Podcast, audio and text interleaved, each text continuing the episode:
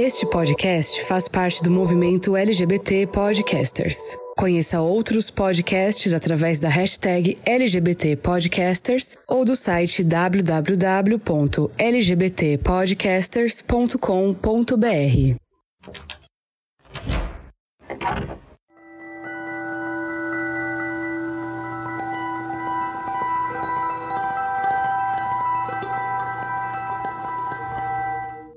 Meu nome é Fernando e eu serei o seu mestre esta noite. Eu quero te colocar em transe. Não sei se você reconheceu os primeiros versos da música Erótica, lançada em 1992 pela Madonna, mas é esse o clima de sedução que eu quero criar para este episódio do Fora do Meio, o podcast que faz parte da rede LGBT Podcasters. E quando se fala em sexo, muitas vezes as conversas acabam indo na direção das fantasias, do fetiche aqueles que muitos de nós temos, mas às vezes não temos coragem de revelar para o nosso parceiro ou até para nós mesmos. Enfim, hoje a gente vai falar sobre fetiches. Porém, como vocês já sabem, esse é o Fora do Meio e eu, como seu mestre, vou levar você para um outro lugar. Esqueça tudo o que te cerca agora. Feche os seus olhos e respire fundo. Nós vamos ser outras pessoas a partir de agora. Fetiches são bons para deixar o sexo muito mais interessante, mas, como grande parte das coisas do mundo, eles também têm um lado ruim que precisa ser encarado. Se no sexo nós buscamos a satisfação, nós não podemos esquecer que ela tem que vir acompanhada de tantas satisfações quanto forem os parceiros dessa relação. E quando falamos de fetiche, temos que ter um pouco de cuidado para não transformar pessoas em objetos sexuais. Neste episódio, nós vamos falar sobre isso. Qual o limiar entre desejar um tipo físico, entre criar uma expectativa baseada em traços e estereótipos e desumanizar um parceiro sexual, reduzindo essa pessoa a uma parte do corpo, a um detalhe que rouba a cena. Pegue na minha mão e venha trilhar comigo esse caminho. Você vai se surpreender com o que vai encontrar do outro lado. Armário aberto. Oferecimento.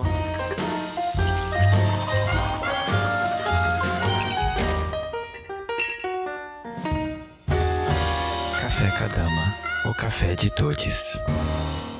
Saiba mais em arroba Café Cadama no Instagram e esse episódio ele também é patrocinado pelo Lucas Albuquerque, pelo Anderson da Silva, pelo Gilberto Lima, pelo Matheus Sampaio e pelo Luiz Antônio Carvalho. Se você, como eles, também gosta do trabalho que eu faço e quer se tornar um parceiro deste podcast, acesse o nosso site www.foradomeio.com.br Conheça os nossos planos de assinatura mensais através dos sites de financiamento coletivo e contribua com a gente a partir de um real. Sua ajuda é muito importante para manter esse projeto vivo.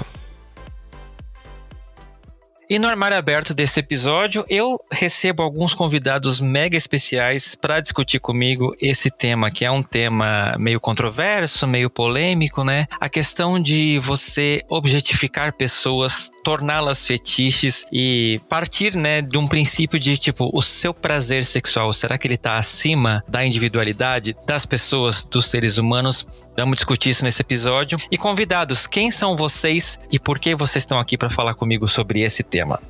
Bom, boa noite todo mundo. Eu me chamo André Massabik, eu tenho 24, quase 25 anos, sou natural daqui de São Paulo, capital, e sou formado em letras pela USP, né, recentemente formado, e atualmente eu dou aula de literatura na rede de Emancipa de cursinhos populares, onde eu milito já tem alguns dois meses mais ou menos, né, que eu estou ativamente atuando dentro do, do Emancipa, e eu sou de origem árabe, por parte de avô paterna.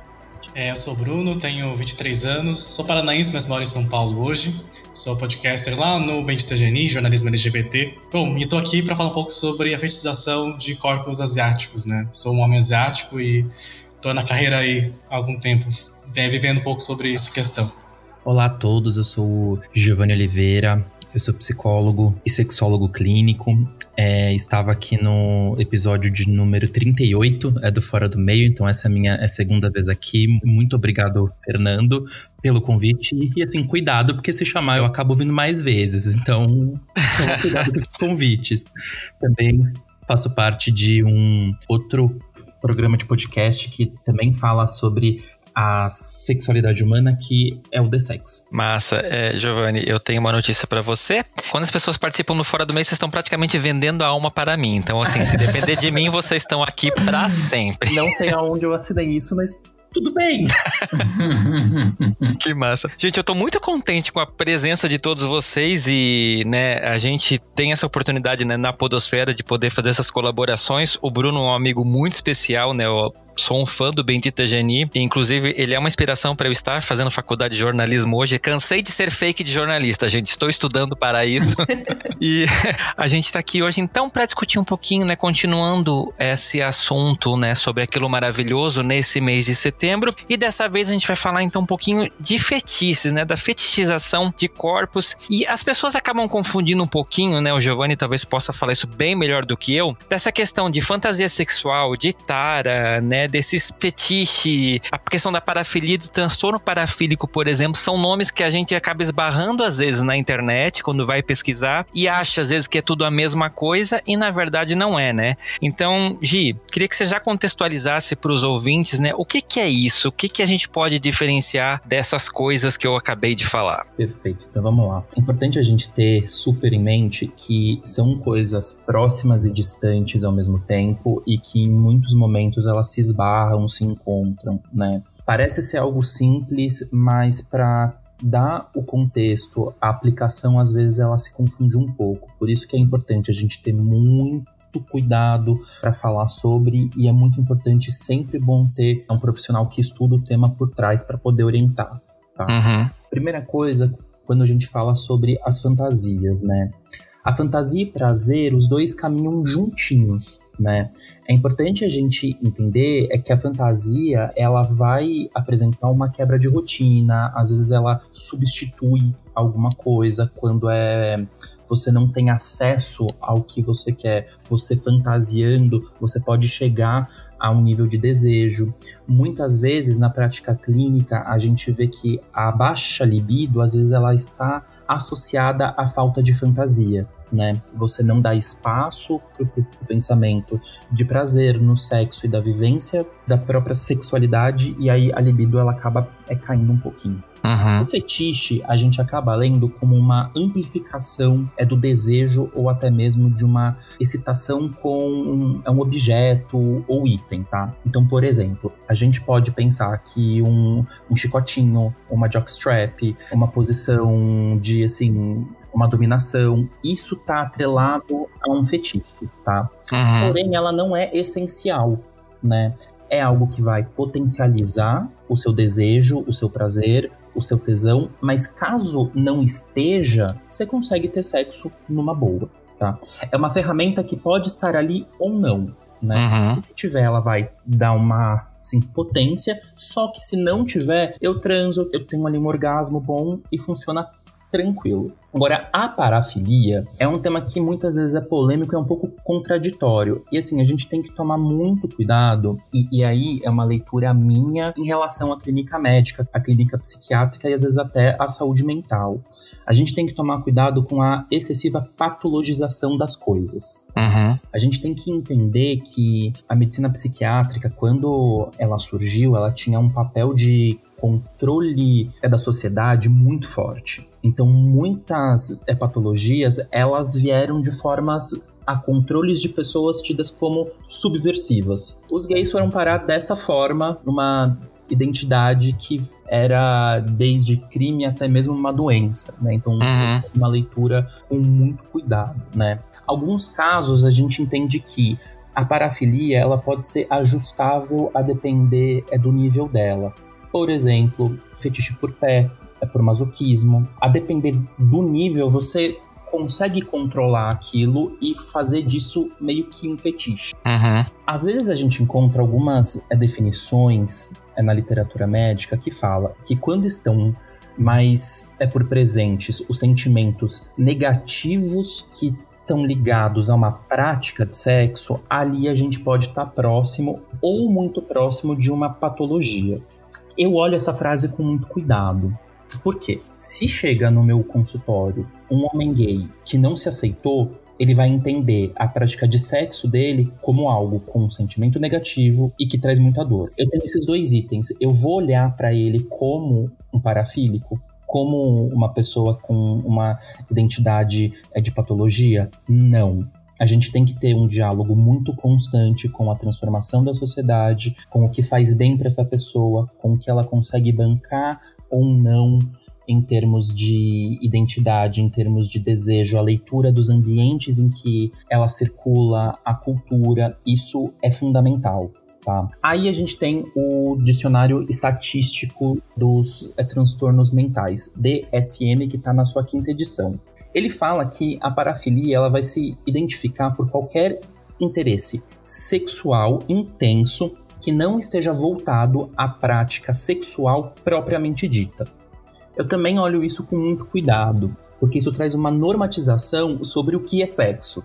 Tem gente que não gosta de penetração, né? E se a gente entender que, por exemplo, é, a masturbação em dupla ou apenas o roçar, a carícia, foge da prática do sexo é propriamente dita, será que eu tô olhando para uma pessoa é que é patológica? Acho que não tá? Então uhum. a gente tem que olhar com muito cuidado. Mas é importante entender que a parafilia é diferente de um transtorno parafílico, tá? Por que, que eu tô dizendo isso? A parafilia, ela pode ser, por exemplo, o sadomasoquismo. Né? Isso tá lá descrito é no DSM como uma parafilia.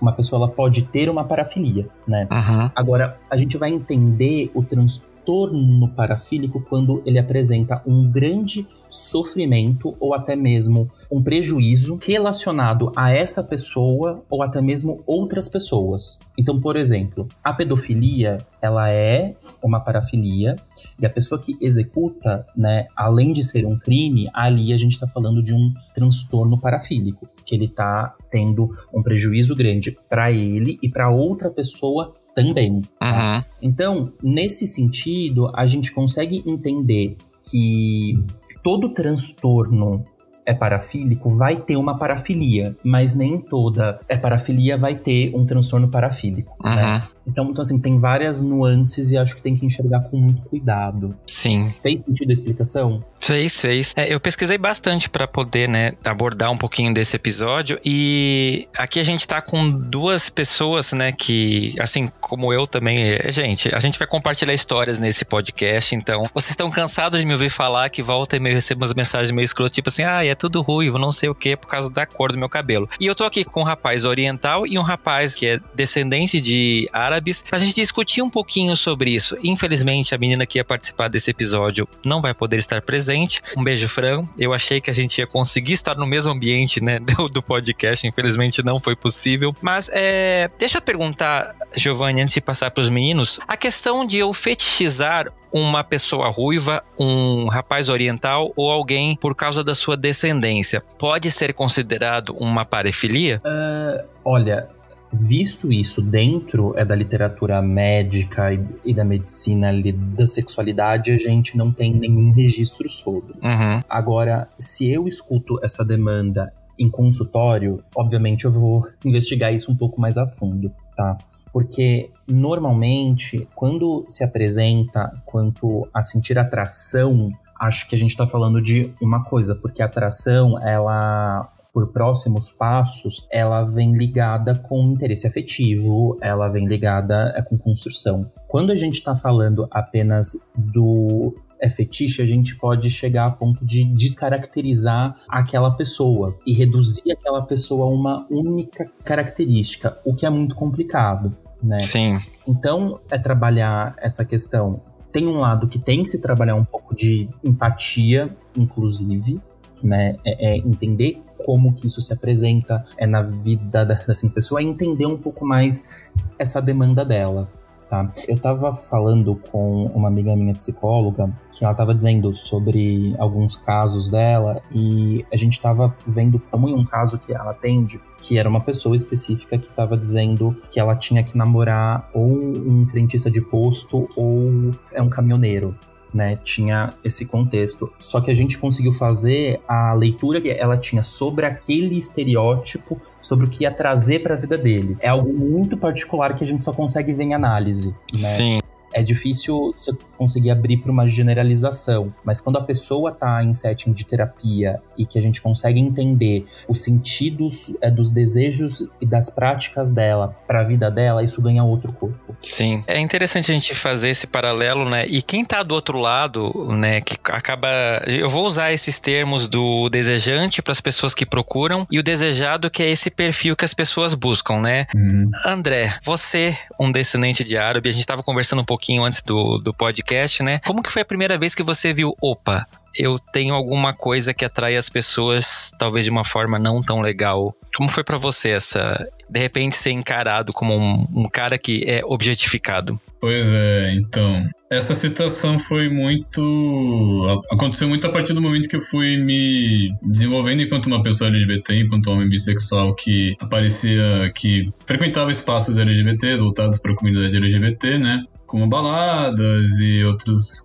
coisas similares, né? E era muito engraçado, né? Tipo, porque eles olhavam para mim, né? Tipo, para as minhas feições faciais, principalmente meu nariz, né? Tipo, que eu acho que é uma coisa que mais salta aos olhos, né? De, de rosto nos árabes, né? Para quem não é. E aí a gente ficava naquelas conversas, não sei o que e tal, tipo, falava, ah, é o seu nome, não sei, pedia WhatsApp, não sei o que, também Instagram, então, tipo, as pessoas olhavam pro meu nome, Masabiki, né? Tipo, nossa, mas que, de onde é que é isso? É japonês? É polaco? Eu falei, ah, é, é de origem árabe. Tipo, nossa, árabe, que gostoso. Nossa, que. É tipo, já emendava, tipo, eu adoro um árabe. Tipo, eles são bem gostosos, não sei o que. Tipo, ainda falam que, tipo, é, eu ouvi dizer que eles são bem grandões, né? Já associando. é bem parecido muitas vezes com o que acontece, claro, guardar as devidas proporções, com objetificação de homens negros, né? Tipo, de serem uhum. induzidos a um órgão genital, né? Sim. E assim, tipo, é, é, muito recorrente. E já aconteceu mais de uma vez, né? Tipo, de eu ter que lidar com essas situações e tudo mais, né? Tipo, de, de, de as pessoas objetificarem homens não brancos, né? Não europeus, né? Serem reduzidos a um órgão genital que todos os homens cis têm, né? Tipo, não é uma uhum. coisa nada e que inclusive varia muito de tamanho entre eles, sendo branco ou não, sendo europeu ou não, né? Sim. Então, e o que acontece muitas vezes é que assim isso parte muito de um de uma situação em que você vê muito por exemplo a indústria pornográfica aposta muito em pegar certos grupos étnicos e raciais e reduzi-los a um brinquedinho sexual. Acontece com uhum. negros, acontece com árabes, acontece com orientais bastante, né? Como orientais como passivos e que tem coisa pequeno, o que é uma grande bobagem, né? Uma coisa que tipo não tem nenhum embasamento científico, né? E que isso é, tem uma origem muito específica até no processo de imperialismo que, se, que começou a ocorrer nos idos do século XIX, né? Na exploração de, de antigas colônias nas Américas, na Ásia e na África, né? E que desumanizava né, os nativos de lá. Uhum. E que você forçava eles a um trabalho muito mais forçado, né? Tipo, uma coisa super exploratória e que acho que como uma compensação desse lugar, né, do, do não branco super explorado e que serve de saco de pancada, né? Tipo, ou trabalha ou morre, né? como a gente vê inclusive no Brasil, né, com a negritude principalmente e com indígenas, ele acaba sendo o único espaço positivo que sobraria para esse não branco seria de alguém hipersexualizado, né? Alguém uhum. que sirva de alguém para disputar mulheres com os brancos exploradores, né? E eu acho que isso fica muito claro uh, você vendo vários vídeos por noite, tipo, sei lá, suruba entre árabes gostosões, ou minda, tipo, branquelo enrabado por meia dúzia de árabes, ou negros, Sim. ou algo assim, né? é, coisa... queria ser esse roteirinho pronto, né? Exato, exato. Uma coisa até clichêzona já, que, tipo, serve para alimentar uma fantasia muitas vezes. É, muitas vezes não, totalmente racista. Uhum. Totalmente xenofóbica. Sim. Inclusive me fez até parar de consumir essa, esses produtos pornográficos, de tão enojado que eu comecei a ficar.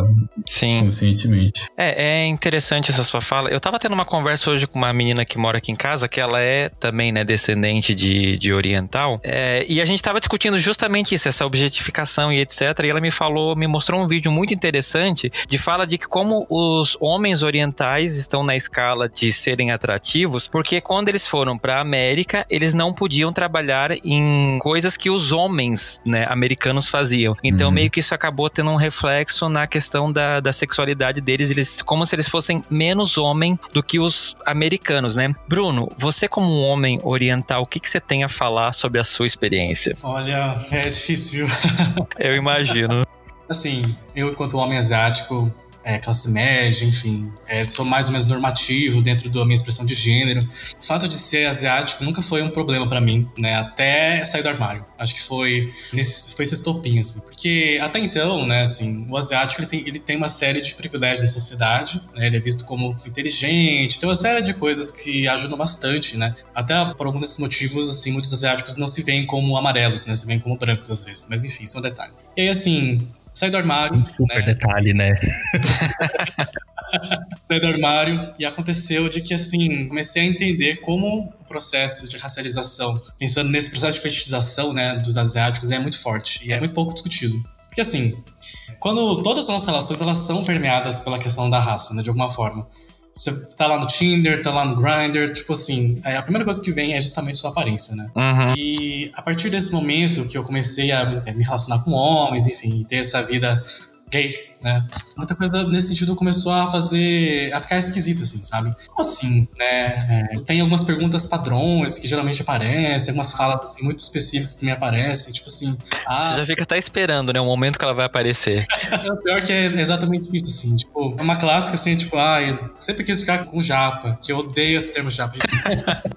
japa é comida, japa rodízio, mas não é pessoa, né? Uhum. Porque, embora eu seja descendente de japoneses, né? Tipo assim, quando você fala do japa, né, você coloca sobre todo o resto, sobre a margem, né, todas as outras nacionalidades, enfim, descendências. Enfim, e tem essa questão dessa, das falas padrões, assim, desses olhares muito próximos, né, de, de desejo, mas um desejo muito sujo, eu acho, assim, ele é muito permeado pela sexualidade, não necessariamente pelo afeto, né, muitas vezes. E acaba que também eu acho que tem uma relação é, com a objetificação e a fetichização de homens negros. Lógico, uhum. que em sinais opostos, né? Então, uhum. é, se o homem negro é o pausudo, que é o corpo malhado, enfim, é o forte, né? E é sempre o ativo, o asiático é justamente o contrário, né? É o pau pequeno, é o passivo da relação sempre, assim. Ninguém acha que eu posso ser outra coisa além de passivo, assim. E é uma coisa, tipo, tá dentro desse, desse pacote, né, de, de estereótipos que vem com o fato da pessoa ser asiática. Né? Então, assim, a, a minha experiência inteira sempre foi premiada por essas questões, assim, de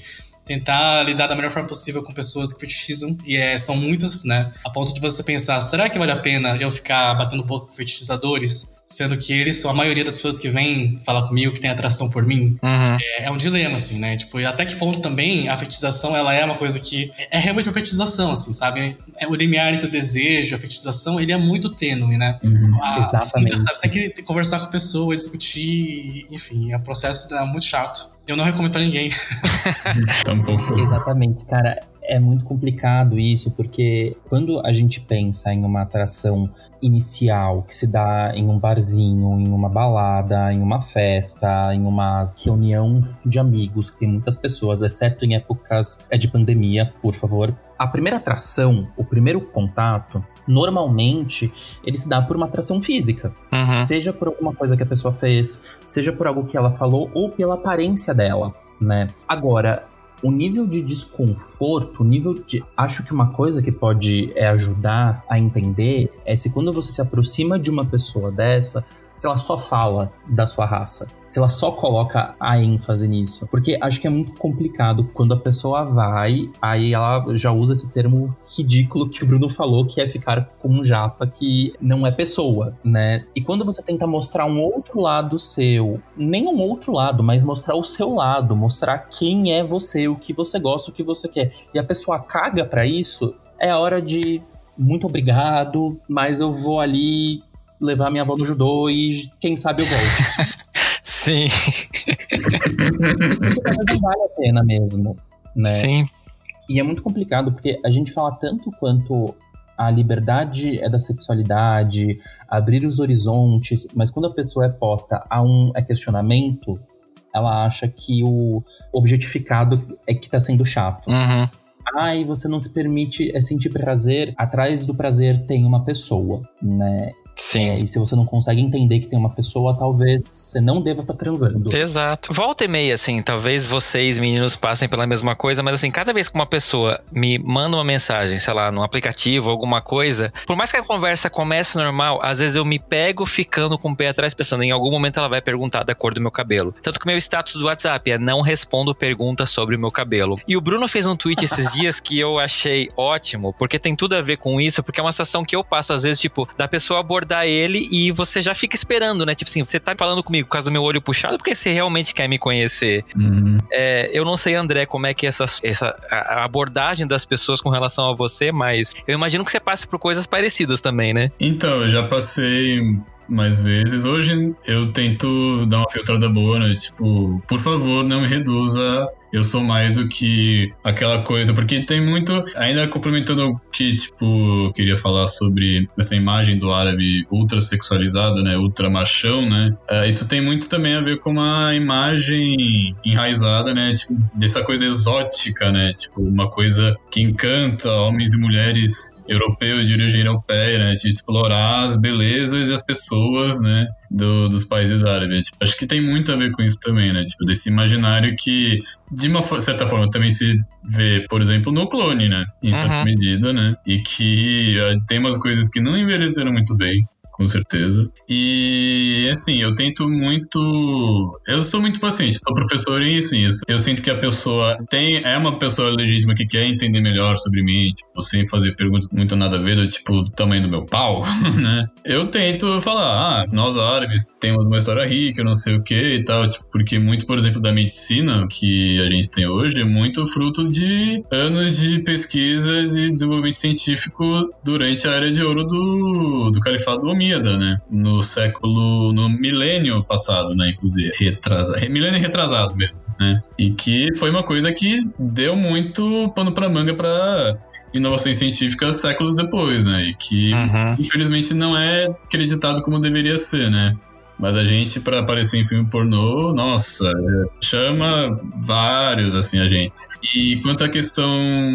Acho que o Bruno comentou também da questão da identidade não ser um problema até ele se assumir. Isso me fez lembrar também um pouco da minha situação ainda dentro do armário, né? Porque, da mesma forma que você vê muito racismo e xenofobia na comunidade LGBT, o inverso também infelizmente ocorre, né? tipo, de uma tremenda LGBTfobia dentro da minha comunidade étnica, porque meu pai, isso inclusive independe de religião, tá? Inclusive minha família nada tem a ver com o Islã, meu avô era um católico fervoroso e que tinha ranço de judeus e muçulmanos, né? Com todo respeito a ele, né? Que ele não está mais vivo aqui para se defender, mas enfim. Meu avô criou meus, meu pai e meus tios com uma criação bem rígida, assim, tipo, bem aquele estereótipo de masculinidade machista, né? Uhum. Minha tia foi a única pessoa que não fez faculdade, né? Ela ficou muito nas tarefas domésticas, enquanto que os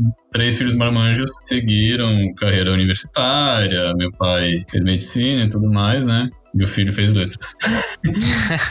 é, o curso que é da, da USC é conhecido como o curso LGBT por excelência da universidade, né? Mas eu ingressei depois que eu me assumi também. Então não tinha tanta questão dele desconfiar. Mas enfim. Uh, então eu ficava com medo de me assumir também por minha família, né? Uhum. Principalmente pro meu pai, porque eu sentia que talvez ele me rejeitasse, né? De que eu não seria digno, né? Do que seria minha, essa identidade, né? Que também é muito impermeado por uma série de ideologias que rebaixam a mulher, enfim, e que rebaixam qualquer coisa associada a coisas de mulher, né? Sim. No caso, coisas que rompam com a heteronormatividade. Sim. Enfim, eu tento lidar com essa situação tentando ser bem didático, né? Tipo, que nós árabes somos muito mais do que esse estereótipo que vendem em filmes americanos de terrorista, de comerciante pão duro, ainda que isso não né? Eu falo inclusive do meu avô. Mas enfim, voltando à questão do, das imagens, né, que são construídas exo comunidade árabe, né? De terroristas, de comerciantes pão duros, de odaliscas gostosas, né? Porque também a mulher árabe é ultra sexualizada ao extremo, né? Acho que as mulheres japonesas também, da, da da imagem da gueixa e tudo mais. Acho que o Bruno pode falar isso até melhor que eu, né? Mas a odalisca, nossa, eu queria eu ter um harém, né? Como se a harém fosse só aquilo, né? E que não tem uma coisa para além disso, né? Você conhecer uma cultura de maneira muito enviesada, né? De uma Uhum. maneira indireta, né? E acho que é, é importante ter um contato direto com aquelas pessoas, né? Com aquele povo, de maneira que a gente consiga ter uma compreensão pura, né? Pura não, Uhum. que não seja míope, né? Sim, assim. sim, faz sentido. É, sobre as mulheres asiáticas também há uma grande fetichização, assim, tenho amigas que já ouviram de caras falando, ah, não, porque será que você tem uma xoxota pequena, sabe, apertada, tipo, sabe, uma coisa meio, é, novamente essas imagens, né, de ser algo menor, ser algo, e também sempre ligado ao exótico, né, assim, Uhum. que a gente não tocou ainda nessa discussão, é, o asiático, seja ele homem ou mulher, é sempre visto nesse lado do exótico, né? Tipo assim, um lugar diferente, de costumes diferentes, e esse olhar de curiosidade, mas uma curiosidade ruim, eu acho, assim, uma curiosidade que já é mais ligada pro quero ter essa experiência porque parece que vai ser bom, mas assim, sabe? Fica num um terreno muito esquisito, assim, né? E, e a- as relações são permeadas, né? Sempre são permeadas pela essa questão do exótico, e até eu acho que também tem uma questão que é interessante, até que ponto, né, o nosso olhar sobre nós mesmos ele é produzido, né, a partir do que o outro olha da gente, né? Então, assim, muitas vezes quando a gente tá nessas relações esquisitas, né, de fetichização, de objetificação, que a gente é olhado com esse olhar muito esquisito, né, a gente também começa a criar imagens ruins de nós mesmos, né, porque ou a gente acha que a gente mesmo é exótico mesmo, ou que a gente é feio mesmo, ou que a gente não merece esse afeto, o sexo, enfim. Então tem algumas questões também aí envolvendo tudo isso, né, tudo isso é um processo e, e acaba virando a realidade na vida das pessoas, né. Sim. Eu ia mesmo perguntar pra vocês como que vocês encaram isso com questão de, de autoestima, né? Porque, por exemplo, Bruno falou, você não consegue acordar de manhã e mudar o seu olho pra você disfarçar que você né, tem olho puxado, ou no caso do, do André, o nariz, por exemplo, que foi o que ele citou, né? É muito fácil pra mim, sei lá, pintar o cabelo de preto, né? Me torna uma pessoa qualquer. Pra vocês é um pouco mais diferente, né? E isso eu acho que acaba. Chega uma hora, eu falo por mim, assim, tem hora que às vezes enche o saco e você quer sumir. Como que isso é pra vocês, assim? Como que isso afeta a autoestima de vocês, na opinião de vocês? O que que às vezes já aconteceu de vocês olhar no espelho e pensar, putz, Ah, eu confesso que, inclusive, outra, até uma situação anterior à minha saída do armário, né, do tempo da escola, né, tipo, porque eu não sou uma pessoa muito alta também, eu tenho 1,64m, né, que acho que mais ou menos é uma média de altura dos povos árabes, né, de modo geral, né, acho que são poucos que conseguem ser tão altos assim, né, e que inclusive cai muito nessa imagem do, do alazão, né, né, tipo, do garanhão, né, mesmo de um cavalo, né? Cavalo árabe. eu me via muito menor, assim, mesmo, né? Tipo, essa. A minha baixa estatura, tipo, me. Eu ficava me comparando muito com colegas mais altos que eu, né? Tipo, principalmente com. Ai, meu Deus. Com um colega meu de origem alemã, né? Descendente de alemão, que tem 30 centímetros a mais que eu, né? Tipo, eu cheguei a pensar em procurar hormônio do crescimento quando já era adolescente, numa altura no- normal, né? considerando o biotipo dos meus pais e tudo mais, né? Tipo, também da minha alimentação, que Uhum. já era bem saudável na época. Então, assim, é, o meu nariz eu não tinha tanto problema, porque isso nunca foi uma questão de alguém falar que eu tinha que diminuir o meu nariz, mas já eu sei de casos de pessoas árabes que, tipo, ficam muito com essa questão do nariz, de ter que fazer uma rinoplastia, né? Pra ficar com a autoestima pra cima. Tipo, como se a culpa fosse desse árabe que nasceu com esse nariz grande, que as pessoas acham que é feio, quando na verdade, inclusive, eu, acho, eu olho um procedimento de rinoplastia que, tipo, com todo respeito, me? Tipo, Não é como se fosse um, consertar um desvio de septo, ou de repente algum outro problema anatômico sério mesmo. Tipo, não, é porque a pessoa nasceu com o nariz protuberante, né? Com mais cartilagem do que o alemãozinho, né? Com que no Guten Morgen. O que eu posso fazer? E, tipo, isso mexe com a gente, né? Essa questão da gente tentar, tipo, apagar até marcas físicas nossas para tentar se espelhar a um ideal embranquecido, né? Uhum. De, de beleza, o que é terrível. Isso mexe com a nossa autoestima direto, né?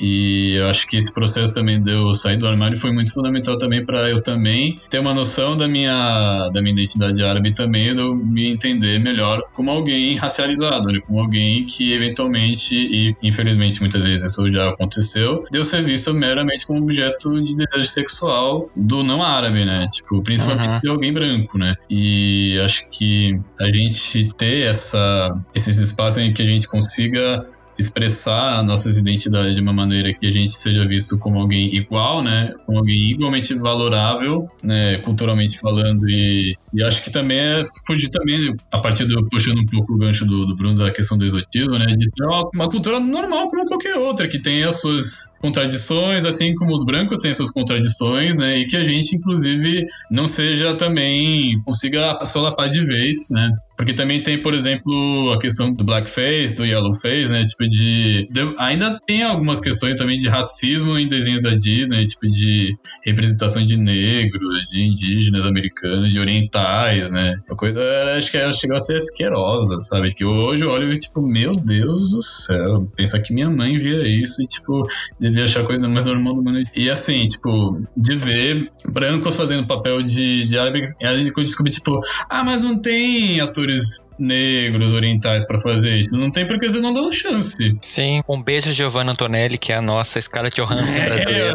É, exato, eu pensei nela outro dia, inclusive, falou, falaram da Giovanna, nossa senhora. O malabarismo que fizeram para justificar a Giovanna Antonelli, pelo amor de Deus, né? Tipo, ou ainda um caso mais antigo da Priscila Frantin como a Esqueci o nome da, da Índia de dar Alma Gêmea, sabe? Alma Gêmea, a Serena. Pelo amor de Deus, que Índia tem olho verde? Nativa, Sim. quem que tem olho verde? É, eu acabei falando da Giovanna Antonelli porque ela interpretou uma oriental, né, numa novela das seis e foi a Jade de Oclone como uma árabe, então Exato. é isso. Nossa, nem me fale.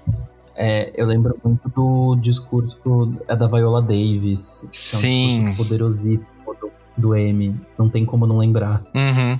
É, no meu caso, bom, não, isso foi sempre um problema para mim, né, autoestima. Mas é, acho que depois que eu saí do armário, piorou, né, porque acho que eu nunca me vi como uma pessoa, né, nossa, maravilhosa, bela, incrível, né. Mas acho que quando eu saí do armário e aí entra nessa questão de tipo, ou você é exotificado e fetichizado, ou você é sumariamente descartado, eu acho que entra numa. Tipo assim, você começa a se questionar: será que é porque eu sou feio ou será porque eu sou asiático? Né? Tem, acho que esse dilema que é muito forte entre muitos colegas meus também são asiáticos, LGBTQIA, de se questionar, né? Porque assim, a gente pode até controlar o que a gente é, vê da gente, né? Como a gente se enxerga, mas a gente não controla como o outro vai ver a gente. Eu acho uhum. que isso é muito ruim, porque no caso dos asiáticos, por exemplo, a gente tem poucas, né, no caso, falando de representatividade na, na, na mídia, a gente não tem uma construção de, tipo assim, vamos falar que o asiático é belo hoje no Brasil. A gente tem, tipo, uma coisa muito semelhante, assim, no, com relação ao movimento de negritude, que você tenta valorizar, né, enaltecer a beleza negra, mas, assim, no caso de asiáticos, não. Mas aí, assim, se não tem esse processo sendo feito, né? E as pessoas continuam não te olhando como belo, né? Aí fica difícil você também se enxergar como belo, sabe? Uhum. Acho que cai sempre nessa questão de, tipo assim, sempre me questionar se eu sou feio, né? E pelas pessoas não se atraírem por mim necessariamente, na maioria das vezes. É isso, assim. e ainda a questão do asiático é uma coisa que a gente aqui no Brasil escuta muito, tipo assim, ah, mas asiático é tudo igual, né? Tipo, gente, isso é um absurdo, né? Que a gente acaba escutando e eu fico pensando, tipo assim, caramba, como assim as pessoas ainda falam isso. E é uma coisa assim que eu falava no passado, até conviver com pessoas, né, de origem japonesa, de chinesas, etc. E eu vi o quanto isso era problemático para eles e eles me explicarem, tipo, olha, não é legal falar isso por razão X, Y e Z. E eu parar para pensar, tipo assim, caramba, realmente estou reduzindo as pessoas a uma característica comum, mas é muito maior do que isso. É a mesma coisa que dizer, sei lá, todo alemão vai ser loiro ou toda pessoa negra vai ter lábios grossos, entende? Isso é um problema geral mesmo que a gente precisa parar e pensar, né? E parar de fazer, principalmente. Uhum. As pessoas falam isso porque elas nunca andaram na Freicaneca, que é a rua dos padrõezinhos gays daqui de São Paulo, para ver o bando de gente igual que tem e ninguém fala nada, né? Mas enfim. Exatamente. o Bruno tirou as palavras da minha boca. Aliás, falando nisso, turco também falam que é igual a, que tudo a mesma coisa, ou que é meio narigudo, não sei o que, blá blá blá, tudo na mesma qualidade, tipo, ah, ah, ah, tudo diferente, né? Inclusive, essas comunidades, elas ficam muito bravas quando rola essa confusão e tal. Que, tipo... Sim, exato. Gi, é, você como sexólogo, como que você enxerga essa questão da, da autoestima nas pessoas que acabam sendo objetificadas? Aqui a gente tem, claro, só dois exemplos, existem muitos outros, né, que a gente pode é, tratar. Como que é seu olhar clínico sobre isso? É algo que em algum nível todas as pessoas elas passam, só que as pessoas que sofrem uma objetificação muito forte, elas passam isso de uma forma um pouco mais acentuada, às vezes muito mais acentuada, tá? Em algum momento da vida, a gente vai é, se questionar sobre qual é a minha autoimagem, a forma como eu me apresento, a forma como as outras pessoas me veem, se eu sou atraente ou não, uhum. quanto que eu quero mudar para ser atraente. E muitos questionamentos entram, né? Você quer ser atraente para quem? Né? A linha entre a autoestima e o se modificar por outras pessoas é muito tênue. Né? Por isso que existe um mercado tão forte é das cirurgias plásticas, e elas são feitas aí à torta direita.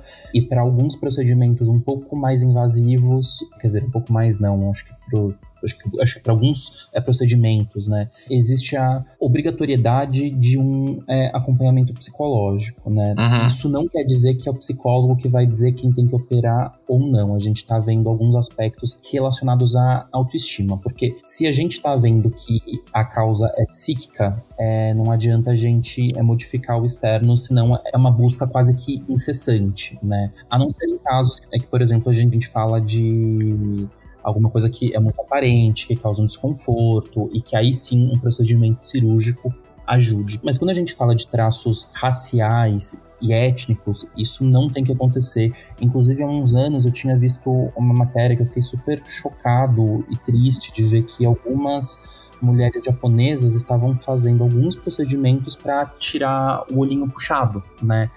Quer dizer, você muda o seu fenótipo genético de expressão para quê, né?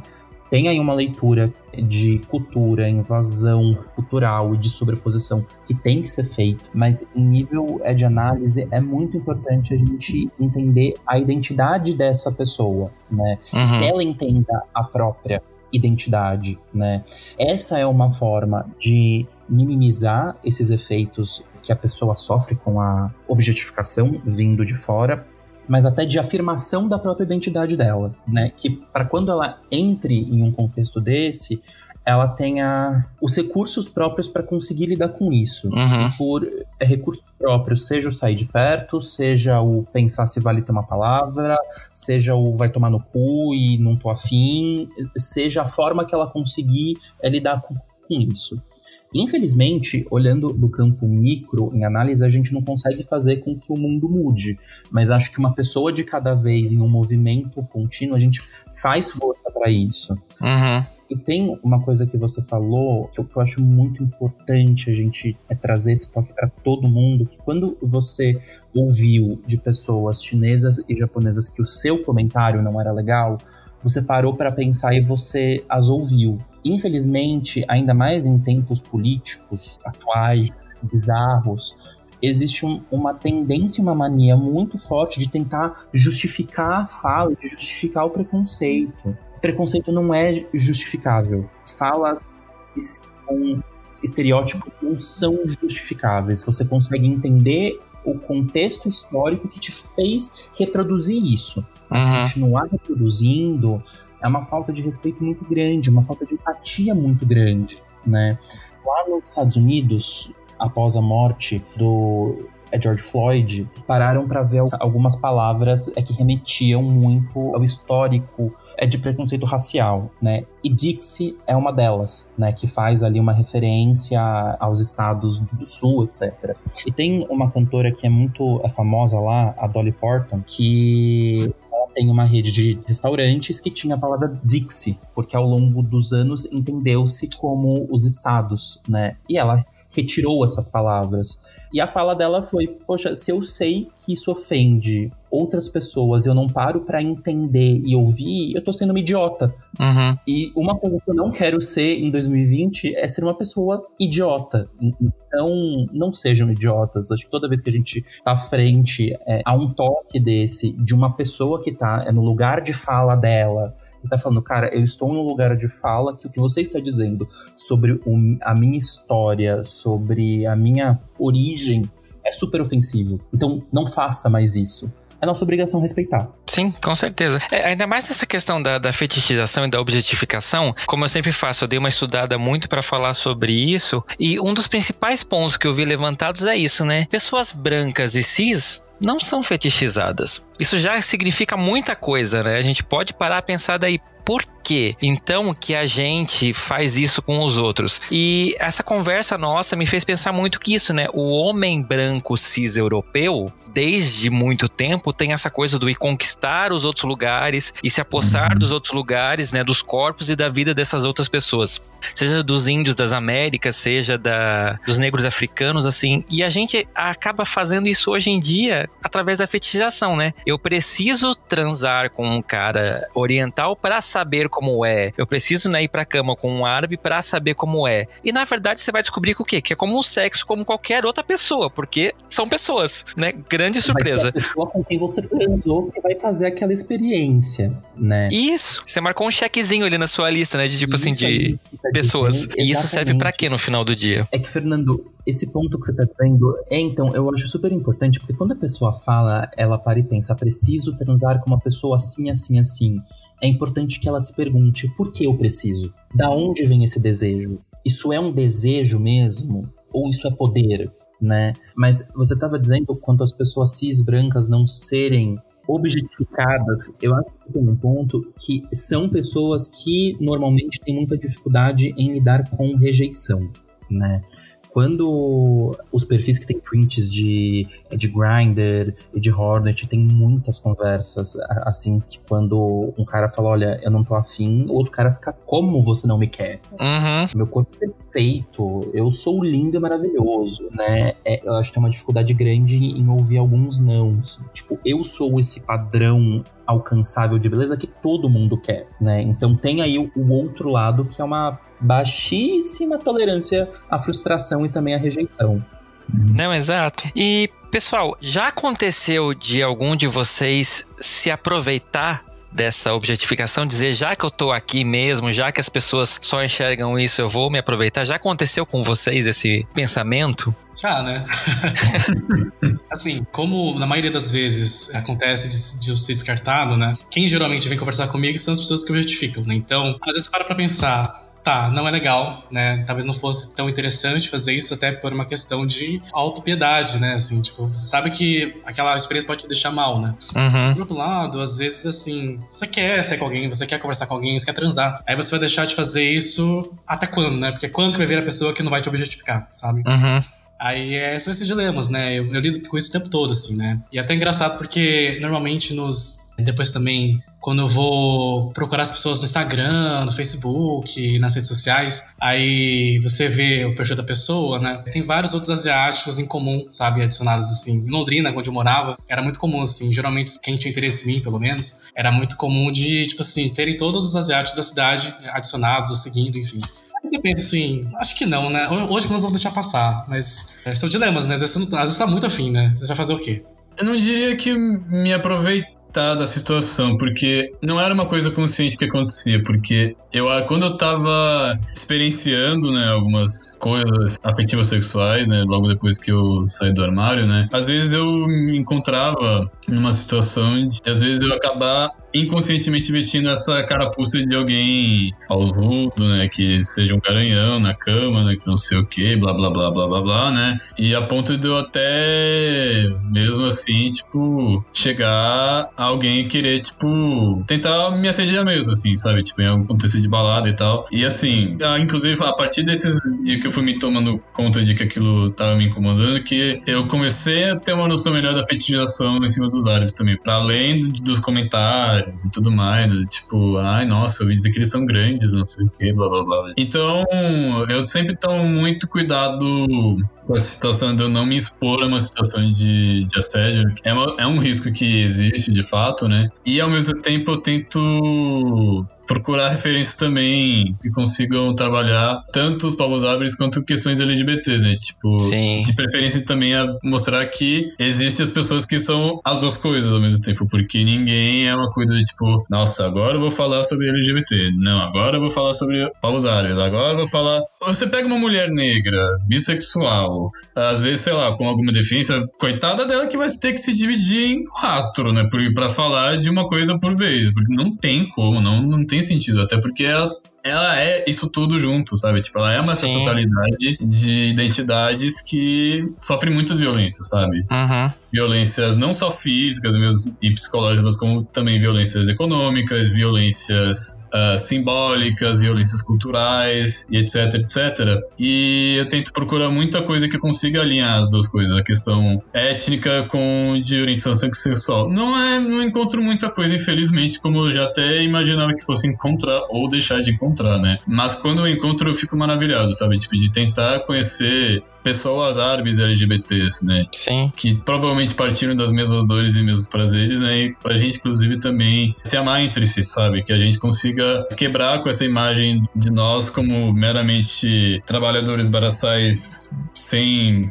ou subjetividade ou mesmo objetos sexuais, sabe? Tipo, de uhum. que a gente consegue ser tão complexo quanto o homem branco, né? Que, tipo, é vendido muito, acho que isso é uma coisa que vem desde as navegações, do, do início do capitalismo, né? De você vender o homem branco rico como o universal, sabe? Como se o resto fosse excrescência, né? Como se o resto Sim. fosse os outros, né? Como se não tivesse coisas que a gente ajudou a desenvolver que foram tomadas de assalto muitas vezes, né? Exato. É bacana se falar isso porque eu tô lamentando muito que a Fran não tá aqui. Esse é um dos raros momentos que nós estávamos apresentando esse podcast ao mesmo tempo, porque a Fran é uma mulher negra e bissexual. E no episódio, o primeiro episódio que ela participou, que foi o episódio sobre negritude, ela fala justamente disso, do quanto ela, por ser bissexual, ela é fetichizada por homens e mulheres, de uhum. ter que desempenhar esse papel de ser uma pessoa selvagem na cama e cansar todo mundo. E... Ah, é, aceito fazer uma três. Sim, é, exatamente. Acho que a principal coisa que ela escuta quando ela tá em Tinder, alguma coisa assim, Sim. é isso. E tipo, é isso, né? Às vezes a pessoa só quer transar e você vai e diz, ai, tá bom, não é o que eu queria, mas é o que tem para hoje, então vamos, né? E eu não sei vocês, mas normalmente depois que eu me permito esse tipo de coisa, que daí a pessoa ficou com o ruivo, eu me sinto a pior pessoa do mundo, assim, tipo, realmente um pedaço de trapo, porque eu pensei, nossa, eu me sujeitei a isso só porque eu estava morrendo de tesão. Valeu a pena? Será? Isso é uma bosta. É horrível.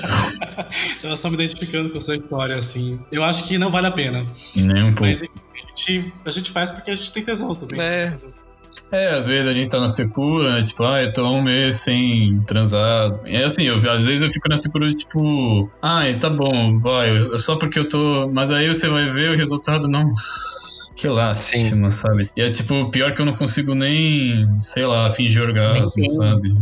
Não finge, André, não finja. É, não, não, nem, é, nem é pra fingir mesmo. E apesar de não ter dado certo participar aqui do episódio, a Fran mandou um áudio pra gente falando um pouquinho de como é a vivência dela como uma mulher negra e bissexual sobre esse tema objetificação. Vamos ver o que ela tem a dizer? Oi, meus amores do Fora do Meio Pod. Eu sou a Fran do Futuro e eu vim gravar uma pequena participação.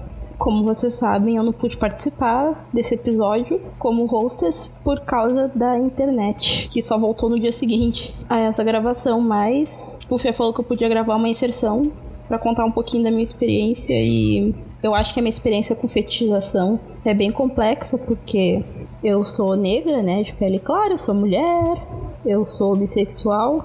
Bom, nos aplicativos é sempre meio estranho porque eu não sei o exatamente o que as pessoas esperam de mim quando vêm se relacionar comigo. Geralmente, muitas vezes, casais vêm atrás de mim, porque, né, se eu sou bissexual, é óbvio que eu, que vou querer homenagem a todo momento, em todo tipo de relacionamento que eu quero ter com alguém, né, na cabeça deles. E Muitas vezes as pessoas querem saber como é que é a experiência de namorar uma pessoa negra, por mais que eu seja clara. Ah, também tem a situação de que a pessoa quer me usar como totem, né, para dizer que ela já ficou com uma pessoa que não é branca caucasiana, mas é muito difícil achar alguém que esteja disposto a passar da questão de, do sexo e da objetificação em si, né? E querer realmente ter um relacionamento contigo. Não precisa necessariamente ser namorar, né? Mas, sei lá, ter uma conversa, por exemplo. E como eu já relatei no outro episódio que eu participei, que eu fui convidada, né, não que eu fui hostess, muitas vezes a gente acaba sucumbindo a isso porque a gente acha que esse é o papel que a gente tem que exercer, né? Bom, já que as pessoas só me procuram para isso, então eu devo servir só para isso, eu vou fazer só isso, né? E a partir do momento que tu percebe que tu não precisa fazer só isso e tu merece mais coisas, é bom porque tu se sente melhor, mas é ruim porque aí você não encontra muita coisa aí no mercado, né? Porque é difícil achar pessoas que estejam dispostas a, a tentar ter alguma coisa contigo por causa do estigma de bissexual ser uma pessoa que vai necessariamente te trair, porque por algum motivo a minha orientação sexual vai fazer com que eu que eu queira sempre buscar outro gênero quando eu estou namorando um gênero, o que não faz o menor sentido. E ou pela questão de eu ser um pouco mais escura, algumas pessoas não consideram pessoas negras para terem relacionamentos sérios, porque a gente foi ensinado desde sempre, inclusive nós negros, a gente foi ensinado desde sempre que para casar é uma pessoa branca, né, de olho azul e tudo mais. Então, é uma questão bem complexa e eu percebo que algumas amigas e conhecidas que são negras também ou bissexuais, elas passam pelo mesmo rolê, elas já tiveram, sei lá, namoros em que a pessoa jogou o fato da sexualidade delas não ser heterossexual na, na, ou gay na cara delas como se isso fosse um argumento, sabe? Tipo, Uh, como se isso fosse uma desculpa para insegurança da outra pessoa. Eu tenho amigas que têm muita dificuldade de encontrar relacionamentos sérios sendo negras, e enfim, é uma questão que tem que ser falada, porque a gente sabe que o, interesse, né, em uma pessoa tem um pouco de fetiche. A gente sempre vai procurar algumas características em outras pessoas, mas quando tu reduz as pessoas a essas características, é meio. Esse aqui é o ponto ruim, sabe? Se ninguém consegue me enxergar além da minha sexualidade, ou da minha cor, da minha altura, do meu peso, é aí que começa a ser danoso. E é, eu acredito que aí começa a ser uma fetichização ruim, sabe? E eu não sei tinha ali na pauta sobre usar isso ao seu favor. Eu não sei se existe um momento em que dê pra usar isso ao seu favor. Porque por mais que tá, tu vai lá, tu transa com a pessoa, né? Tu tem o que tu quer, tu tem um pouco de atenção ali, mas depois sempre deixa um gosto amargo na boca. E é claro, eu tô falando do, do meu ponto de vista, né? Eu não sei se todas as pessoas que já perceberam que foram fetichizadas se sentiram assim, mas eu acredito que aconteça com bastante frequência e que é uma situação, é um sentimento bem desconfortável. Então eu acho, eu acho super pertinente esse episódio, eu acho ótimo que a gente esteja conversando sobre isso, porque muitas vezes as pessoas escondem a fetichização debaixo do tapete do ai, isso é apenas o meu gosto, sabe? Eu não tenho culpa disso. Realmente, tu não tem culpa disso. Provavelmente foram as coisas que tu assistiu, as coisas que tu ouviu, que a tua família te falou, que teus amigos te falaram, que influenciaram isso. Mas a partir do momento que tu tem consciência em relação a essas coisas, tu pode tentar abrir os teus horizontes para outros tipos de relacionamento. Não só relacionamento romântico, como de convivência mesmo, de amizade e tudo mais, sabe? Se tu consegue enxergar as pessoas além de uma característica só delas, tu já pode abrir espaço para muitas, muitas outras possibilidades. Não tô pedindo para te casar com uma pessoa que não seja negra, que não seja eu não sei que não seja cis, que não seja, sei lá, muito, muito, muito diferente do teu gosto, entre aspas. A gente tá discutindo isso para abrir possibilidades na tua cabeça, sabe? Para não ser aquela coisa de tu já jogar a pessoa fora simplesmente por uma característica, quando na realidade ela poderia ser uma pessoa ótima, porque além da característica que foi ensinada a odiar nessa pessoa, ela é uma pessoa, ela tem muitas outras características. Enfim, acho que eu estou me estendendo. Uh, ah, eu vou aproveitar para fazer um jabazinho do Independente Podcast, que é outro podcast que eu participo sobre filmes, por favor, se puderem dar uma escutadinha. A gente já tá na segunda temporada. Estamos falando de filmes. A gente tenta ser cult, mas acaba não sendo muito, então é bem engraçado, bem divertido. E é isso. A Fran me lembrou uma coisa. O Lu Henry, no episódio sobre negritude que a gente fez, ele falou uma coisa que eu achei interessante de as pessoas acabam se relacionando mesmo com as pessoas da mesma raça ou de também racializadas como uma forma até de se proteger e se valorizar, né? Vocês enxergam isso dentro da comunidade de vocês? Eu acho que no meu caso, no caso dos árabes, você vê muita miscigenação também, né? Porque, por exemplo, meu avô paterno, ele veio pro Brasil, né? Junto com a família dele, com os pais e alguns irmãos, pro Brasil, né? pro norte do Paraná. E o meu avô ele se casou com minha avó, que eu nunca perguntei isso para ela diretamente, mas eu tendo a acreditar que ela tem inclusive origens indígenas, uhum. né? Uma coisa, eu odeio esse termo, bugre né? E, enfim, teve os quatro filhos que ele teve, né? Inclusive meu pai, que inclusive casou com minha mãe, que é de origem exclusivamente europeia, portuguesa, espanhola e italiana. Então você vê muito dessa miscigenação. O que eu não acho que isto em si seja um problema, né? Da pessoa querer se relacionar com pessoas de outra etnia, né? Desde que seja uma relação completamente saudável, seja uma relação onde não haja abuso de qualquer tipo e tal, né? Nenhum tipo de fetichização, né? Né? Ao mesmo tempo, eu entendo super perfeitamente, né, quando, por exemplo, um negro diz que ele só se relacionasse com negros como uma forma de uma autoproteção, porque ele tá acostumado a se ver como alguém que não é desejado de uma maneira total, assim, como se não tivesse uma subjetividade que fosse valorosa, uhum. sabe, né? Como se fosse uma coisa feia, sabe?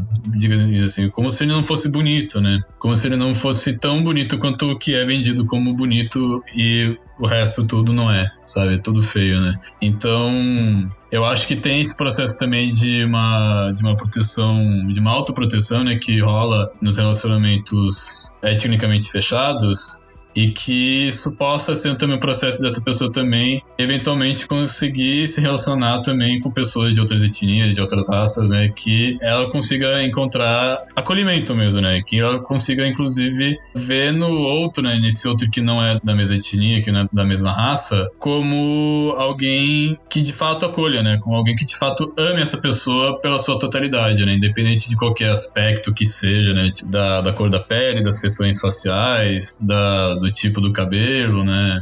Da cor do cabelo, né? No seu caso também, né? E que consiga ver essa pessoa como um igual, né? Tipo, alguém que, inclusive, tem uma, uma coisa muito engraçada que é a Rosa Luxemburgo, uma revolucionária de origem polaca e que se fez a militância dela na Alemanha, né? Fundou o Partido Social Democrata Alemão, que depois virou Partido Comunista Alemão. Ela fala que o igual e o diferente não são antônimos, né? De que o oposto da igualdade seria o desigual, né? Que você vê pessoas vivendo de maneira desigual mesmo, né? Tipo, desprovidas de uma série de coisas que deveriam ser direito, né? Que deveriam ser, de fato, compartilhadas, uma coisa que deveria ser tá de igual para igual na prática, e o oposto do diferente é o indiferente, de que alguma exploração que alguém sofra, que a opressão que alguém sofre, é algo que faz foco ou nada diferença para esse outro, né? Que não reconhece, né, que não tem a consciência do quão bárbaro isso uhum. seja, né, tipo, do quanto é, é bizarro você ver povos inteiros sendo pilhados e posta numa situação análoga à escravidão mesmo, né, tipo, num regime global de globalização que faz com que crianças no Sudeste Asiático recebam seis centavos por cada Nike produzido, sabe, que raio de igualdade é essa? Para mim isso não é igualdade, para mim isso é uma completa desigualdade e que se alimenta pela indiferença que a ideologia burguesa vende pro mundo, sabe?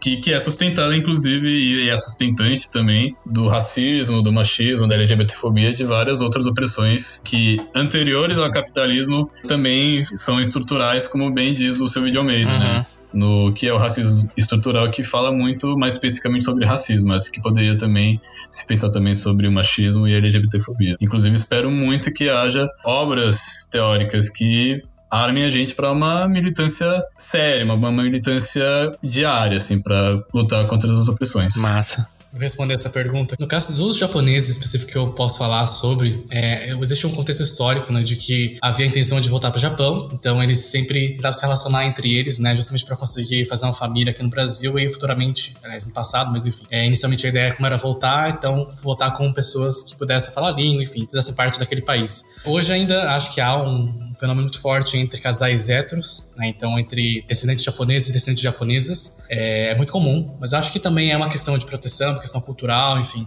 No caso dos asiáticos, gays, bissexuais, né? homens pelo menos, o que eu percebo é que não é tão comum assim. É, eu não sei explicar o porquê, assim. Eu acho que tem uma questão de se sentirem, eles, eles precisarem dessa validação de brancos muitas vezes. É, acho que tem um pouco isso, assim. E só que eu acho também um pouco curioso, porque se você não se você não enxergar beleza no outro que é semelhante a você, muito provavelmente você não vai enxergar beleza em você mesmo, né? Então, acho um pouco problemático, né? Mas assim, é muito, muito mais por uma questão de não ter a oportunidade do que necessariamente de não querer, sabe? Eu queria ter tido experiências com outros asiáticos, enfim. Acho que foi bem raro nesse sentido. Uhum. Eu queria falar dos apps. Acho que a gente falou um pouco sobre o George Floyd e por uma pressão dos movimentos, especialmente o movimento negro lá nos Estados Unidos, uh, os aplicativos, né, Grindr, Hornet, Scruff também, eles aboliram né, o filtro étnico. Então havia até então essa opção, né? Uhum. Mas ela acabava, no fundo, é, perpetuando uma exclusão, porque as pessoas iam lá, selecionavam o que elas queriam, né? E acabavam não selecionando né, negros, asiáticos, indígenas, enfim, todas essas outras etnias que geralmente são excluídas, né? Então eles aboliram isso. Mas assim, por outro lado também tem essa questão de pessoas racializadas que se sentem mais seguras, né, de se relacionarem com outras pessoas racializadas, elas ficaram um pouco também perdidas, né? Porque Sim. eu, por exemplo, tenho essa ultimamente eu tenho preferido me relacionar com homens negros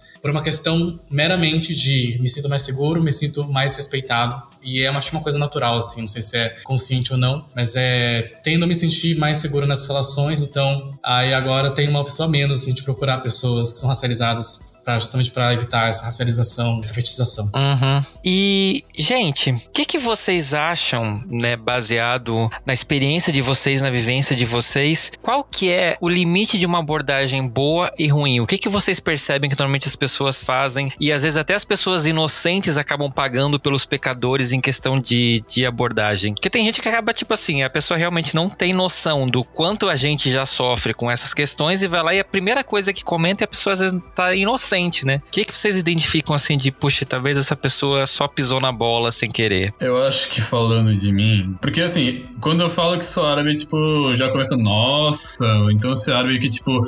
Porque uma, uma, coisa que até esqueci de falar antes, né? Como se árabe fosse uma coisa que não existisse no Brasil. Tipo, aí, poxa, a gente tem. Puta, é pior que as referências vão ser maravilhosas. Paulo Maluf, a gente tem o você tem espiritualmente, tipo, pessoas que inclusive chegaram numa situação de governança poderosa, inclusive sob o manto da ditadura, né? Uhum. E sabe, tipo, são pessoas que, né, são identificadas como árabes, tipo, a pessoa mais espertinha saca na hora, né? Mesmo assim, é como se fosse uma coisa ultra exótica. Tipo, eu acho que a abordagem da pessoa querendo identificada, tipo, ah, mas como são os países árabes? Porque eu acho que rola tem umas perguntas interessantes, tipo, ah, tem muita diferença entre um país árabe para outro? Como é que é a língua, tipo, os dialetos e tal? Que, tipo, isso eu acho uma coisa interessante de se perguntar. Porque a pessoa tem uma, uma curiosidade honesta e legítima de querer entender, tipo, quem são essas pessoas de fato, né? Uhum. E, né de tentar entender essas culturas para além do que a mídia xenofóbica vende de 11 de setembro e tudo mais, né? E, tipo, blá, blá, blá, blá, blá, blá, blá, blá. Tipo, inclusive, eu fui, fiz duas viagens internacionais né? E, tipo, eu morria de medo de ser barrado na alfândega por conta do, e isso independe de, de eu ser da minha religião que inclusive eu nem tenho eu nem sou religioso mas mesmo, mesmo se eu fosse não seria muçulmano isso independente de eu ser muçulmano ou não sabe tipo uhum. de ser barrado de ser nem, nem de ser barrado, de ser levado para essa linha do, da imigração e ficar esperando, nem que seja para ficar esperando horas e ser liberado sem dar uma mínima explicação para isso, né? De ter ficado esse tempo todo para depois ser liberado como se nada tivesse acontecido, né? Então acho que tem um interesse real das pessoas, mas que às vezes podem ir barrado, tipo, sei lá, uh, ouvi dizer que as mulheres são sofrem muito nos países árabes, como se no Brasil não sofressem também. E muito, né? Como se, por exemplo, ah, mas não é muito estranho você ser árabe e LGBT e tudo mais, como se uh, no Brasil não matassem muito mais do que todos os países árabes somados, Sim. inclusive onde a homossexualidade é penalizada com morte. Com e como se você pudesse escolher, né? Ou ser árabe ou ser gay. Pois é, né? Tipo, e, e aí entra numa questão que talvez gere muita polêmica por aí e que eu acho que nem deveria existir, a questão do, de Israel, né? Que, por exemplo, você tem toda. Eu não vou falar muito porque não dá muito tempo, né? Acho que eu também pode fugir um pouco do, do tema principal, mas essa questão de se vender Israel como o oásis, o grande oásis arco-íris gay, e não é nem LGBT, porque é só também as gay padrãozão da Africanet, né? Que vai nas praias de, de nudismo de Tel Aviv, né? Como o grande oásis GGGG no meio do Oriente Médio árido, onde LGBT é degolado, como se... Primeiro, você tem uma, um movimento judeu ultra-ortodoxo forte, né, em Israel, que persegue e mata LGBTs pra caralho. Né? Inclusive, teve recentemente, uns anos atrás, o caso de uma garota lésbica que foi esfaqueada e morta por um rabino que já tinha sido condenado por tentativa de homicídio LGBTs em, Israel, em, Jerusalém, né? E que se os próprios judeus israelenses não têm uma total segurança em relação a serem LGBTs onde vivem, que dirá então os outros árabes, palestinos aqui, tipo, já sofrem uma violência segregatória muito forte nas áreas ocupadas pelos sionistas, né, pelo, pelo lobby sionista que se pinta, né, de, de arco-íris para tentar mascarar todas as práticas violentas de, de, segregação contra os palestinos. E além disso, você tem uma. E mesmo a autoridade palestina é muito. Como é que eu posso dizer? Subserviente ao Estado de Israel, né? Que oprime diariamente, que tenta pagar o máximo, sabe? Uma coisa bem de apartheid parecido com a África do Sul, né? Nos meados do século XX, né? Que perseguia nativos mesmo, sabe? Era um Estado declaradamente racista. Eu entendo que muitas vezes a gente não está com essa discussão pautada. Então, às vezes é comum que as pessoas errem, né? Porque a gente né, não ensinou elas a não errar. Acho que é um ponto importante. Então, tipo, acho que é importante a gente tentar dialogar, ensinar quando a gente vê que há essa abertura, né, para o diálogo. Acho que o que diferencia, né, essa a inocência da realmente de você objetificar alguém é, é uma abordagem, assim, humana, assim, sabe? Acho que você pega perguntar sobre coisas específicas sobre, sobre sua raça diretamente, assim, logo de cara, né? Isso demonstra muito que você não tá querendo exatamente ficar com aquela pessoa pela personalidade, por quem ela é, e sim por conta do fenótipo dela. Acho que tem um pouco isso. E assim também, acho que todos os seres humanos eles precisam buscar a evolução, né? Então, é, se, né, se você ouve por acaso que está sendo falando uma coisa que não é agradável, que não é adequada, você tem que mudar. Assim, a gente tem que sempre fazer esse esforço e não pode também é, dizer para sempre que não sabe, né? Porque uma hora a gente tem que saber todo mundo, tem que parar de fazer, reproduzir essas, essas coisas. Uhum. É, e não adianta vir com aquele discurso também do tipo, ai, mas eu não tô sendo, imagina, eu não tô te objetificando. Eu tenho até amigos que são orientais também, então é, é o velho padrãozinho que a gente começa uhum. a se justificar para dizer, olha, não, não, não tô sendo racista ou xenofóbico, etc, né? Exato. Gi, você como sexólogo, o que, é que você encara como dica de como identificar que talvez eu seja uma pessoa não tão legal a ponto de eu começar a objetificar pessoas. Que dicas você dá? Simples, você tá olhando apenas para a aparência dela ou além disso você quer saber mais dela e você tá disposto a ouvir mais dela, né? Os pontos que o André ele tava dizendo, acho que são acho que é o exemplo claro disso. Quando a pessoa chega, ela pode até ficar é, atraída por ele por algum aspecto físico e da aparência, mas quando as perguntas elas são é, legítimas e tem a ver com a, a história dele, com a identidade dele, na forma de conhecer, de entender quem é a, a pessoa ali na frente, é um caminho muito mais saudável, né, do que ficar preso apenas é na aparência dela. O Bruno ele estava dizendo de, é de valer a pena ensinar e de conversar quem é quem demonstra estar aberto. Acho que faz faz sentido, mas também acho que quando você não tiver com paciência de ter que ensinar, não ensine, né? Porque senão um dia você pode não querer ensinar alguém e tudo bem, também uhum. vai ser o seu dever. Uhum. E, e, e, nem acho que você ache que é o seu dever, enfim. Mas da mesma forma que muitas vezes homens gays são pegos com perguntas clichês é do dia a dia e você pode sentar e explicar, mas tem dia que você não tá afim e tudo bem, né? Mas especialmente se questione. Você tá olhando apenas para a aparência daquela pessoa ou você de fato quer conhecê-la, né? Acho que esse é o principal indicativo.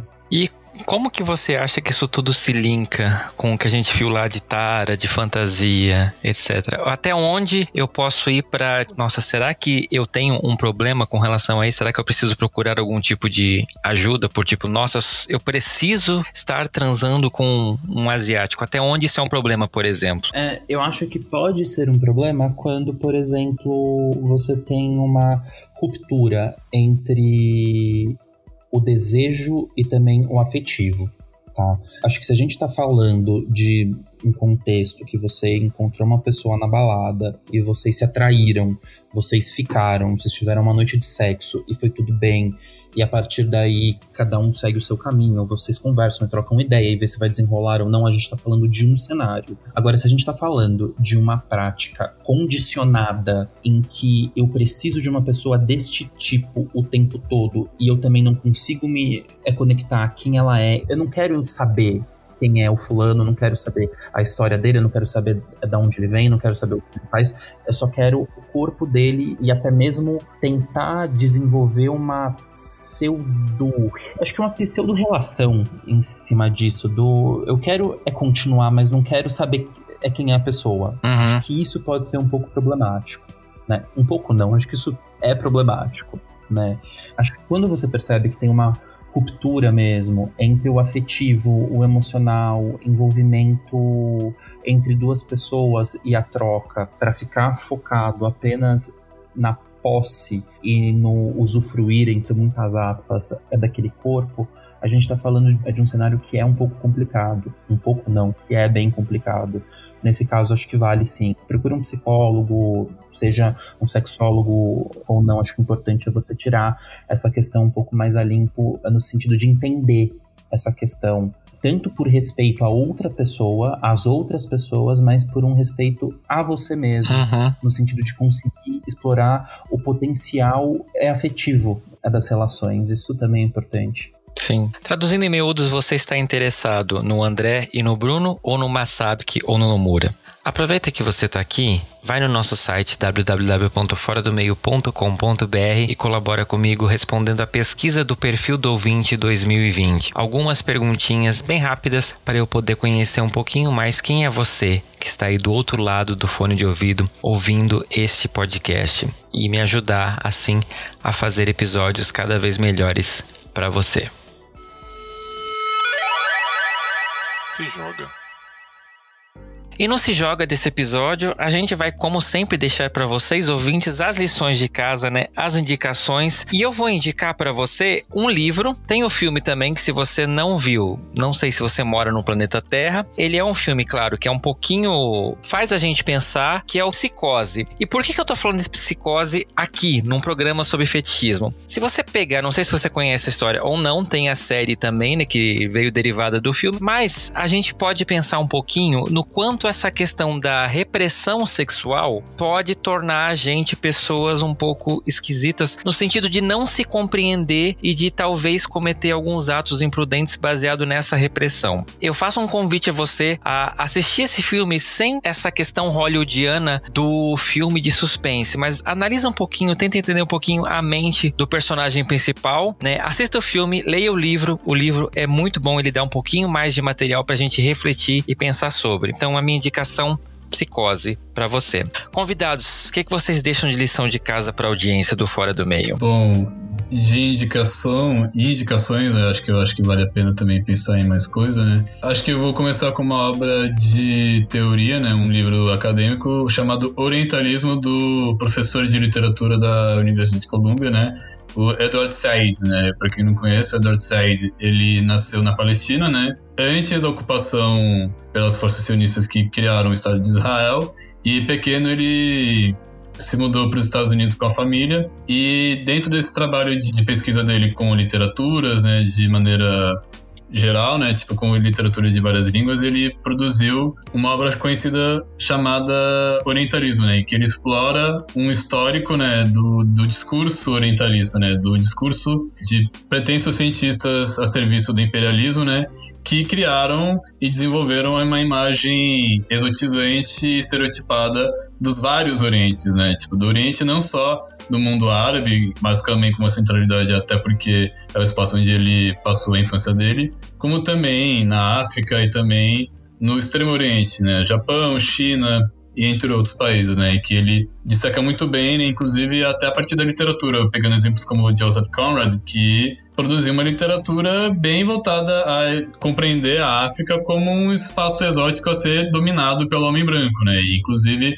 dos seus povos, das suas terras e tudo mais. Então, deixar essa indicação de leitura teórica e também uma indicação, eu não lembro exatamente como é que está traduzido no Brasil. Eu acho, se não me engano, meu professor, o Michel Sleiman, né, da, da USP, a tradução que ele faria do título original seria como Temporada de Imigração para o Norte, do Taib Saleh, né, um autor sudanês, em que nesse livro ele fala sobre um rapaz do, do Sudão que vai estudar na, na Inglaterra, né? E lá ele se depara com uma situação muito bizarra de racismo, né? Tipo, ele é atravessado por essas situações de racismo, né? Em que ele é muito testado intelectualmente, né? Pelos seus pares brancos, né? Pelos seus colegas brancos na universidade e também acaba passando por essa questão da, do fetichismo sexual, né? Tipo, dele tentar se encaixar dentro daquela sociedade, né? Para tentar, inclusive, ver na mulher branca como o reverso, né? A compensação do domínio que ele sofre por parte dos brancos. É uma obra muito riquíssima que eu não sei se tem muito acesso fácil em português, mas para quem consegue achar traduzido para o inglês como Season of Migration to the North, acho que é relativamente fácil de se achar também. É, para quem não tem acesso à língua árabe, acho que quase ninguém tem no Brasil, né, fora as comunidades falantes, né, e quem estuda na tanto na USP quanto na FRJ, né, que eu acho até lamentável que tenha só nessas universidades, mas enfim, é, deixar as indicações de leitura: O Orientalismo, do Eduardo Said, e também o Temporada de Imigração para o Norte, do Taib Saleh. Fica aqui eles são de casa para vocês, e qualquer coisa eu posso ensinar árabe também, qualquer dúvida. Shukran. Bom, vou recomendar uma monografia, é o TCC em cinema do Hugo Katsu. É, o nome do trabalho é Pornografia Gay e Racismo, a representação e o consumo do corpo amarelo na pornografia gay ocidental. Acho que é, para quem quer entender um pouco mais sobre feitiçação, objetificação de corpos asiáticos. É, esse é um trabalho bem interessante. O Katsu é uma pessoa que fala bastante sobre esses temas, especialmente no Twitter, então se vocês também têm interesse, pode seguir ele lá. Ele é um espírito estudioso bastante experiente no tema. Quando eu tava falando sobre as parafilias, eu lembrei de um filme que eu tive que ver por um grupo de Sim, Estudos que é uma comédia espanhola, mas ele aborda de uma forma leve, não tão profunda, é, um intuito é outro, sobre algumas parafilias que chama Kiki. O filme estava disponível no Netflix, eu olhei agora, ele não está mais, mas fica aí a dica. E é, eu vou ter que dar mais uma dica porque eu tava assistindo isso na última semana e tava pensando muito sobre, sobre questões de cancelamento e de posicionamento, mas a minissérie da Abby que tá é no Globoplay é maravilhosa, é muito boa e Andrea Beltrão também tá mandando muito é na atuação, é uma história que vale muito a pena de se ver. Enfim, assistam a minissérie da Abby porque vale a pena. Sim, com certeza. Abby, um beijo, Abby. E meninas, né, estamos aqui. A Abby tem um vídeo icônico que se você não viu ainda ainda no Roda Viva falando sobre homossexualidade. Eu vi.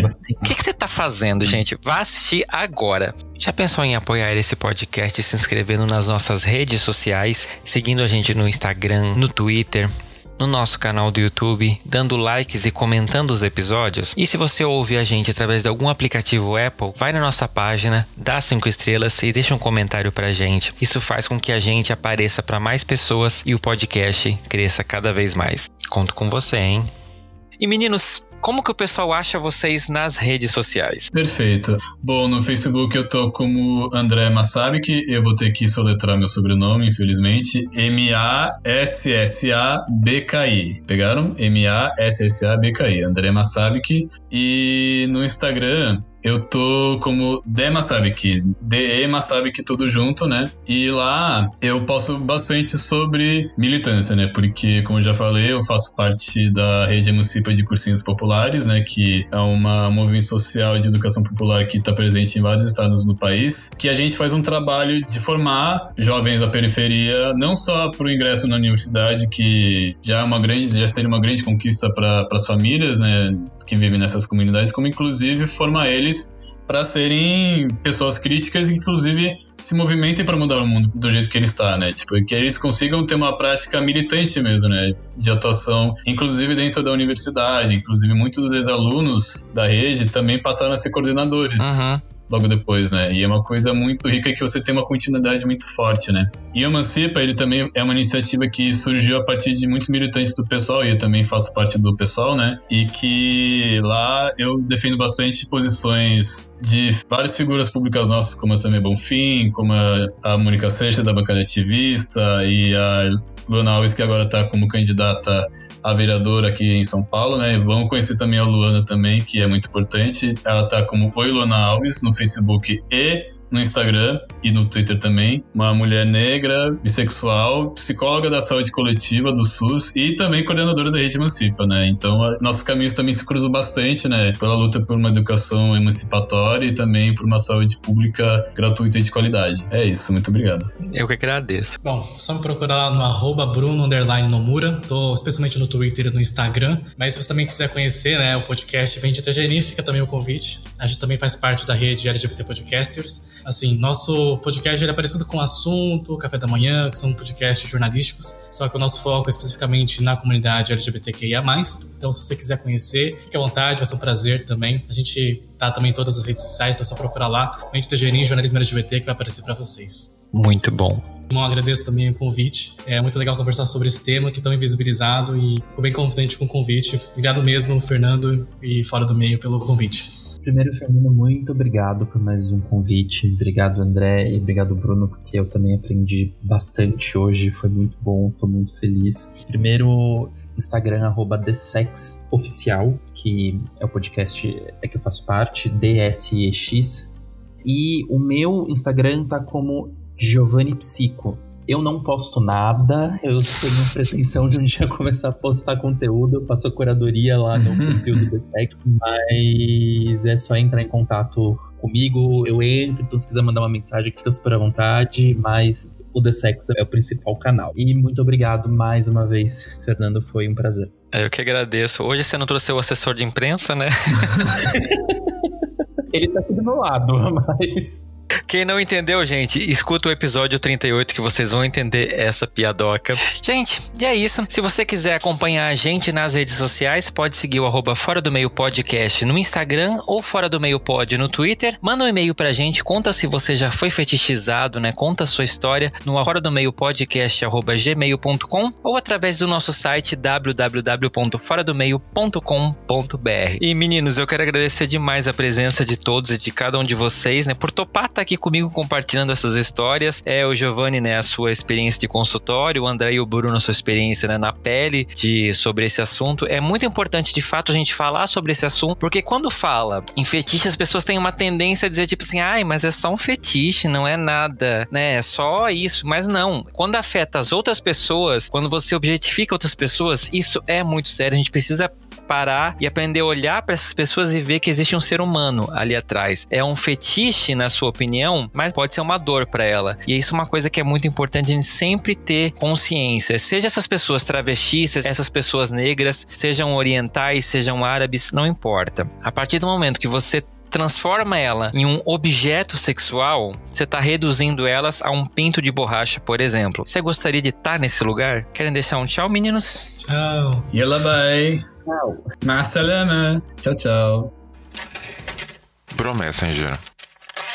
E no Bro Messenger desse episódio, eu vou aproveitar para mandar um beijo para os meninos do The Sex que participaram do episódio. Foi muito legal. Eu espero de verdade assim que a gente consiga fazer mais coisas juntos, porque eu achei que foi uma vibe incrível. E no nosso grupo do Telegram, o episódio, claro, ele teve uma repercussão e o Guto comentou o seguinte: "Estou escutando o episódio com os meninos do The Sex. Estou adorando, ficou muito legal. O Giovanni manda muito bem. Me surpreendeu o Mionzinho, que sou eu no caso, né? Você chamando a Madonna de louca. Gostei muito também dos comentários sobre as campanhas usando medo e nojo. Obrigado por esse episódio. Eu precisava ouvir algumas coisas. Pois é, Guto, a Madonna tá louca, né? A gente só aceita e continua amando, né, a véia desse jeito, porque, né, como eu falei, eu não sei o que aconteceu com esse episódio da cloroquina, mas é isso, ela tem um trabalho incrível e que a gente precisa respeitar e reconhecer tudo de bom que ela fez para nós, né, como seres humanos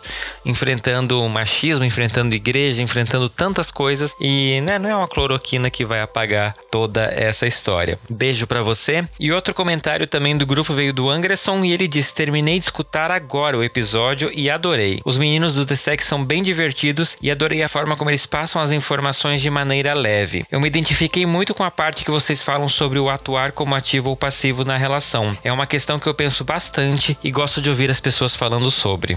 Pois é, Angry, realmente eu acho que é uma questão que a gente precisa como comunidade, né, como homens gays e talvez até mulheres lésbicas, eu não sei como que é, né, eu não tenho uma vivência de mulher lésbica para saber como que é essas questões entre elas, mas eu sei que na comunidade gay é uma grande questão e que as pessoas usam até como critério de descarte, né? Tipo, ah, você é ativo ou é passivo, então, tipo, não podemos conversar, não somos compatíveis. E isso é muito triste, né? Você acaba às vezes perdendo grandes chances por conta disso. Então é uma questão que eu com certeza concordo com você. E se você também quer mandar sua mensagem, vai lá no nosso grupo do Telegram. O link tá aqui na descrição do episódio. Manda também um e-mail pra gente no arroba fora do meio podcast arroba gmail.com ou nos siga nas redes sociais com arroba fora do meio pod no Twitter ou fora do meio podcast no Instagram. Fala comigo, conversa sobre o que você tá achando dos episódios. É mega importante ter esse contato com vocês.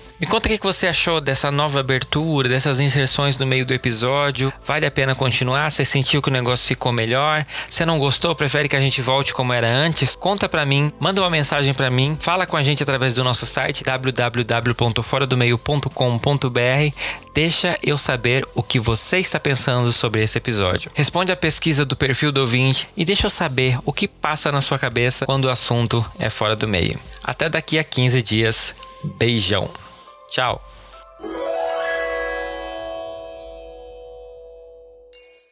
Este podcast faz parte da Podcast. Conheça os demais programas da rede acessando podcast.com.br.